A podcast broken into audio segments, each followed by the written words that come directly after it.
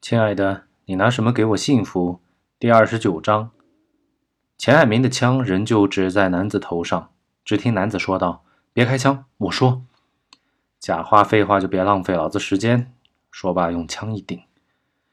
男子叹了口气，无可奈何道：“其实我们一开始只是猜测，因为下午的一个案子，案发地点和我们之前一直吊着的一个嫌疑犯很近，过来踩点调查，没想到居然就碰上了你。”钱海明奇道：“什么案子？杂货铺被持枪抢劫的案子，是你干的吗？”钱海明哈哈一笑，不置可否，接着问道：“你们过来查到了什么？”没查到什么，家里一片狼藉，估计是跑路了。但队长不放心，才安排我留下来在这儿蹲点。男子想了又想，说道：“这事儿跟你有什么关系？你怎么会跑到这儿来？”钱海明道：“关你屁事！”抬起手来就是一耳光。男子没有丝毫准备，猝不及防被打得坐倒在地，但因为钱海明手中的枪的威慑力，却不敢抗议。钱海明一努嘴，指着死去的男子说道。你知道这个人吗？男子看了看，摇摇头，说道：“是谁？”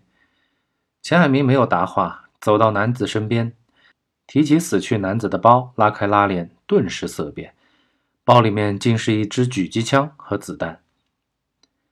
男子见状也是大吃一惊，心想自己干警察这么多年了，这样的装备也是头一次看见。钱海明脸色阴晴不定，他知道。台湾方面实际上是下定决心要自己死了，然后来个人货两空，再顺手干掉师傅。看来师傅之前对台湾人的看法不是没有道理的。钱海明此刻很后悔，早知道警察如果会来的话，还不如让台湾人和警察先火并一下呢，也许自己还能捡个渔人之利。但现在情况就不同了，自己早来了一步，误把警察当做台湾的人。真正的台湾黑帮却被自己给弄死了，不过也幸亏早来了一步，这才得以知道整个事情的真相，不然自己连怎么死都不知道。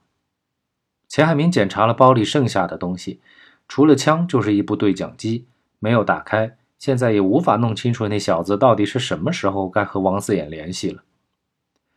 钱海明看看表，已经是九点多了，现在只能当做和王四眼联系的时间已经过了。钱海明很清楚事情败露的后果是什么，但此刻只能做最坏的打算。不过，探一探王四眼的口风还是很有必要的。王老板，我已经到了，你呢？钱海明有胆色哈，你还敢打电话来？为什么不敢呢？行，这次算我栽了啊！后生可畏，后生可畏啊！王四眼，别他妈磨磨唧唧的，你到底要说啥？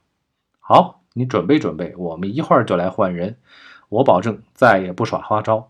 老爷子还你，我侄儿你还给我。粉的事，我们一笔勾销。你愿意给我，我照样付钱；你不给，我绝不多问。说罢就挂断了电话。钱海明可真的傻眼了，自己弄死的竟然是王四眼的侄儿。金丹丽心急火燎，看着会议室中警察进进出出。却没有一个人过来告诉自己下一步要干嘛，也不知道他们到底有没有帮自己去找郭一晨。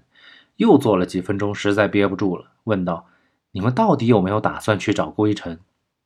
李警官闻言抬起头来，放下手中的资料，道：“陈良在，你带几个人到金小姐说的凤凰村仔细查看，有任何线索马上汇报。”是。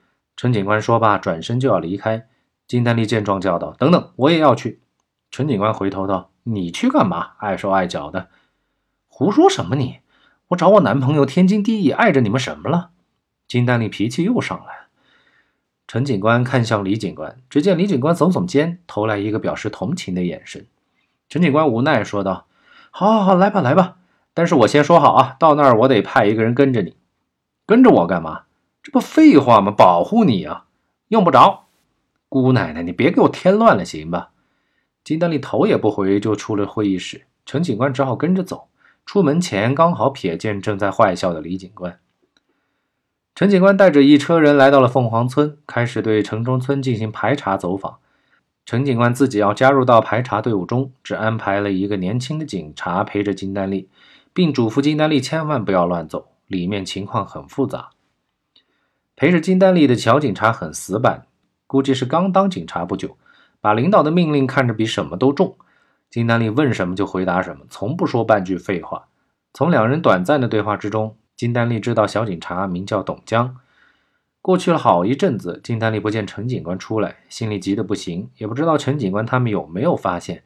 终于沉不住气道：“不行，我还是得进去看看。”董江在一旁抽烟，见金丹利话没说完，就已经在往里走了，赶紧丢掉烟，就追了上去，拦住金丹利道：“不行，程队说了啊，让咱们在这儿等，让开。”不让，你这人怎么那么死板啊？我男朋友在里边生死未卜，你怎么这么没良心？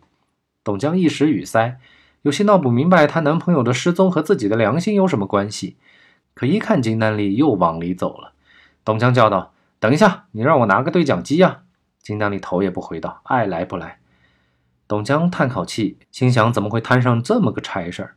眼看着金丹丽就没入了黑暗之中。来不及回去拿对讲机了，只好咬牙往金丹丽的身影追去。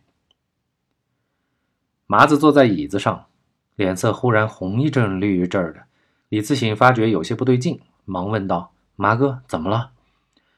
麻子将李自省拉到一边，小声说道：“白上衣、牛仔裤，那是若思啊！”李自省闻言大吃一惊，仔细回想下午见到王若斯的时候，好像确实是这么打扮的。李自省道。麻哥，这个还不能确定吧？孙军这小子海子混的，没理由不认识嫂子。如果真是嫂子的话，他恐怕不敢。麻子突然给了自己一巴掌，说道：“在这个鬼地方，除了我们几个，还会有谁见了王二就打呀？哪来那么多巧合？肯定就是若斯。”李自省想想也是，便不说话了，不由得开始担心起孙军来。要知道，麻子在钱海明的集团之中。历来都是恩怨极其分明的，也正是因为这样，麻子在众兄弟之间树立起了一个不可动摇的地位。现在孙军捅了这么大的篓子，恐怕小命难保。麻子回到椅子上问道：“你把那女人怎么样了？”“没怎么样，只是帮王二拿下，我就匆匆赶回来了。”“你没弄伤她吧？”麻子眼睛死死盯着孙军，手里却悄悄摸到背后腰间的刀柄上，“没。”孙军不明白这个女人为什么这么重要，说道：“我走的时候，王二说他来处理，我就走了。”麻子闻言，手放开了刀，站在旁边的李自省也松了口气。麻子低头道：“孙军，留下手机，然后滚蛋，今后别再让老子见到你。”孙军如蒙大赦，站起身来，飞快地逃走了。李自省等孙军走掉，轻轻拉住麻子道：“麻哥，谢谢。”麻子拍了拍李自省的肩膀，什么也没说，只是拿起孙军的手机，翻看着通话记录。